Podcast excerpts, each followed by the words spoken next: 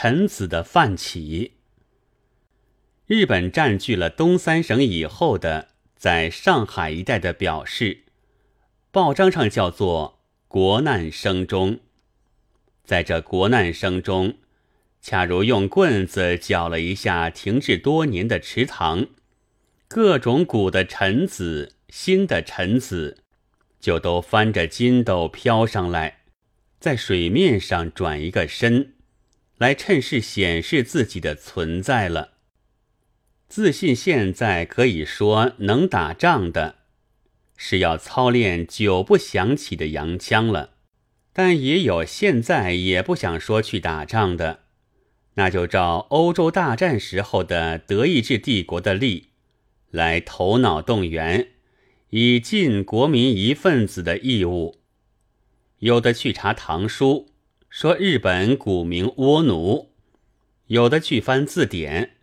说“倭”是矮小之意，有的记得了文天祥、岳飞、林则徐，但自然更积极的是新的文艺界。先说一点另外的事吧，这叫做和平声中。在这样的声中，使胡展堂先生到了上海，据说还告诫青年。叫他们要养力，勿使气，灵药就有了。第二天在报上便见广告道：“胡汉民先生说，对日外交应确定以坚强之原则，并劝勉青年需养力，无泄气。养力就是强身，泄气就是悲观。”要强身驱悲观，须先心花怒放，大笑一次。但这样的宝贝是什么呢？是美国的一张旧影片，讲探险滑稽话，以博小市民一笑的两亲家游非洲。至于真的国难生中的兴奋剂呢？那是爱国歌舞表演。自己说是民族性的活跃，是歌舞界的精髓，促进同胞的努力，达到最后的胜利的。唐有知道这力奏奇功的大明星是谁吗？曰：王仁美、薛灵仙、黎丽丽。然而终于上海文艺界大团结了。曹野六卷七号上记着盛况道：“上海文艺界同仁平时很少联络，在严重时期，除各个参加其他团体的工作外，复由谢六义、朱英鹏、徐渭南三人发起集会讨论，在十月六日下午三点钟。”已陆续到了东亚食堂，略尽茶点，即开始讨论，颇多发挥，最后定名为“上海文艺界救国会”。云发挥我们还无从知道，仅据眼前的方法看起来，是先看两亲家游非洲以养力，又看爱国的歌舞表演以兴奋。更看日本小品文选和艺术三家言，并且略尽茶点而发挥，那么中国就得救了。不成，这恐怕不必文学青年，就是文学小囡囡也未必会相信。没有法子，只得再加上两个另外的好消息。就是目前的爱国文艺家所主宰的《申报》所发表出来的。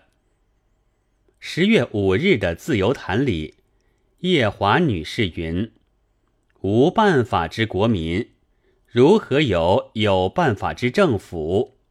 国联绝望矣。”即自一发千钧，全国国民以各力所至。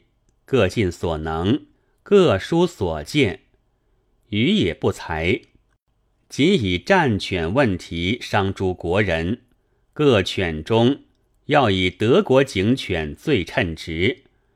于己主张，吴国可选择士犬作战。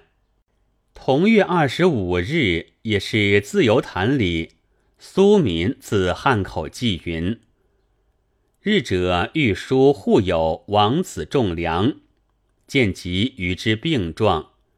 而以不能投身义勇军为憾。王子竟以灵药一果见记，云为培生制药公司所出一金草，功能治肺痨咳血，可一试之。于力行试服，则可果止，兼循而后体气渐复。一念。一旦国家有事，吾必身列戎行，一展平生之壮志，灭此朝时，行有日矣。那是连病夫也立刻可以当兵，警犬也将帮同爱国，在爱国文艺家的指导之下，真是大可乐观，要灭此朝时了。只可惜不必是文学青年。就是文学小囡囡也会觉得逐段看去，即使不称为广告的，也都不过是出卖旧货的新广告。要趁国难声中或和平声中，将利益更多的榨到自己的手里的。因为要这样，所以都得在这个时候，趁势在表面来犯一下。明星也有，文艺家也有，警犬也有，药也有。也因为趁势犯起来就格外省力，但因为犯起来的是臣子，臣子又究竟不过是臣子，所以因此一犯，他们的本相倒越加分明，而最后的运命也还是。仍旧沉下去。十月二十九日。